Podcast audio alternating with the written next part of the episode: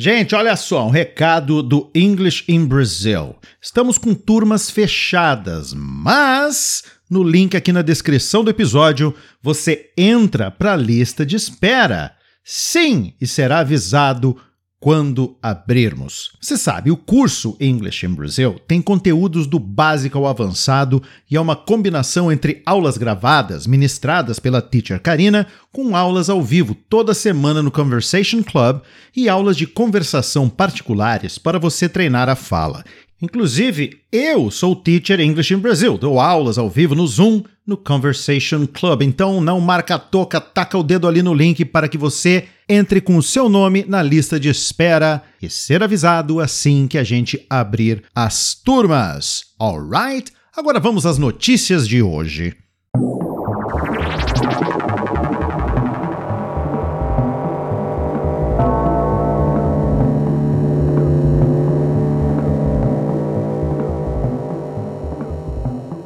Students from Zurich and Lucerne, Switzerland, created an electric racing car called the Mythen. This car recently broke the world record for electric vehicle acceleration when it accelerated from 0 to 100 kilometers per hour in less than a second. During this time, it drove 12.3 meters. Around 30 people worked on this project for nearly a year. They designed and optimized all parts of the car, from electrical connections to the chassis and battery. The car weighs 140 kilograms but has the power of 240 kilowatts of power. The driver Kate Maggetti took on the challenge Experts said that the project was successful only thanks to the collaboration of students and their hard work to find new and unusual solutions. Lego, a famous toy company from Denmark, stopped trying to make its bricks without using oil based plastics. Lego found out that a new material which they tried actually produces more carbon emissions. LEGO CEO said that they tested many materials but couldn't find a good one, but they are still working on this and want to make their toys using eco friendly materials by 2032. LEGO started trying to replace plastic bricks with eco friendly ones in 2020. The hard part is finding a material that is good for the environment and still looks and sounds like the old plastic bricks. In Antarctica, there's a problem. The ice in the sea is getting very small. This winter, it is the smallest ever.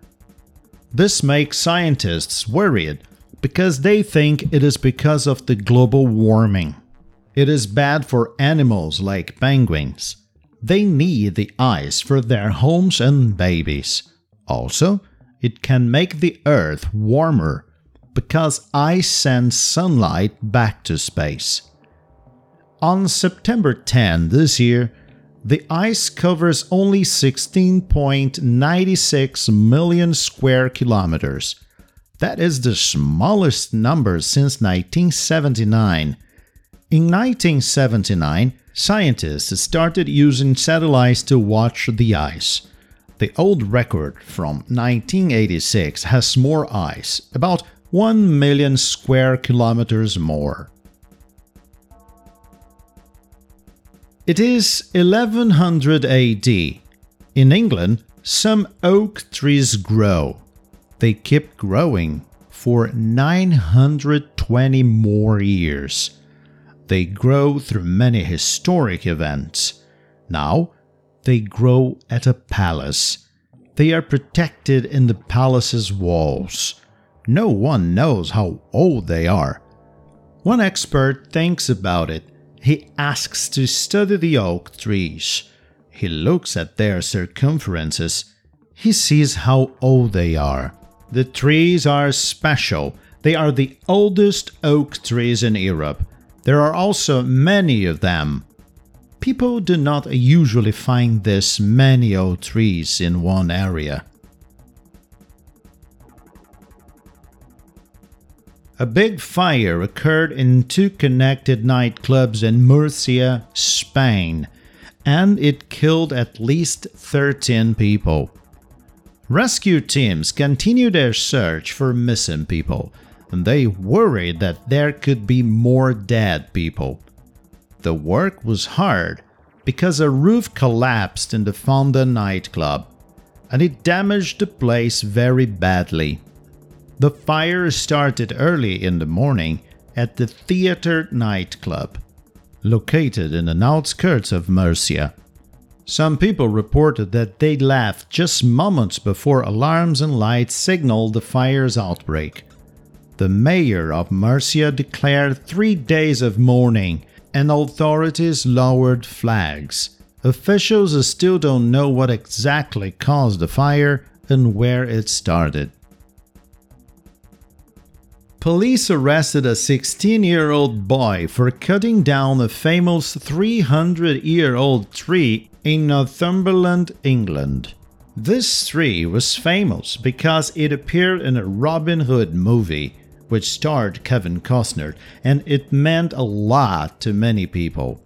The police believe it was not an accident because someone carefully used the chainsaw to cut it down. This left people very sad and puzzled about why someone would do something like this. People in the area are shocked by the loss of the tree, which was an important part of their community. There is a plan to plant a new tree in the same place, but it will take decades for it to grow.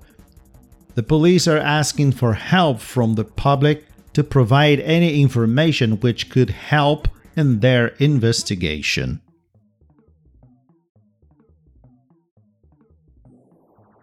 Once a year, pandas can mate. Panda females can get pregnant for only two or three days.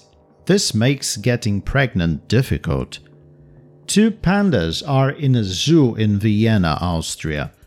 They mate a few times. This is a special the zoo films the pandas, they let people see the video. Pandas are pregnant for up to 163 days. The zoo must wait to see if the panda is pregnant. Two cliff divers jumped from 30 meters into the Zambezi River near Victoria Falls.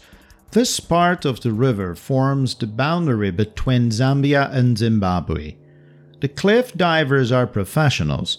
They normally jump from between 26.5 and 28 meters. So this was a new game for them. The falls are the world's largest in combined depth and width and are also known as Mosi-oa-Tunya or The Smoke That Thunders. Ok, então essas foram as notícias aqui do Starting Up. Você sabe, no inglês mais tranquilo, no inglês mais calmo e lido de maneira lenta. Se você quiser acompanhar a leitura de todas essas notícias desse episódio de hoje, é só ir na descrição do nosso episódio que está ali cada um dos links levando para cada uma dessas notícias do site News and Levels. Ok? That's it, people. Teacher Fábio Emerim vai ficando por aqui. And see you next time.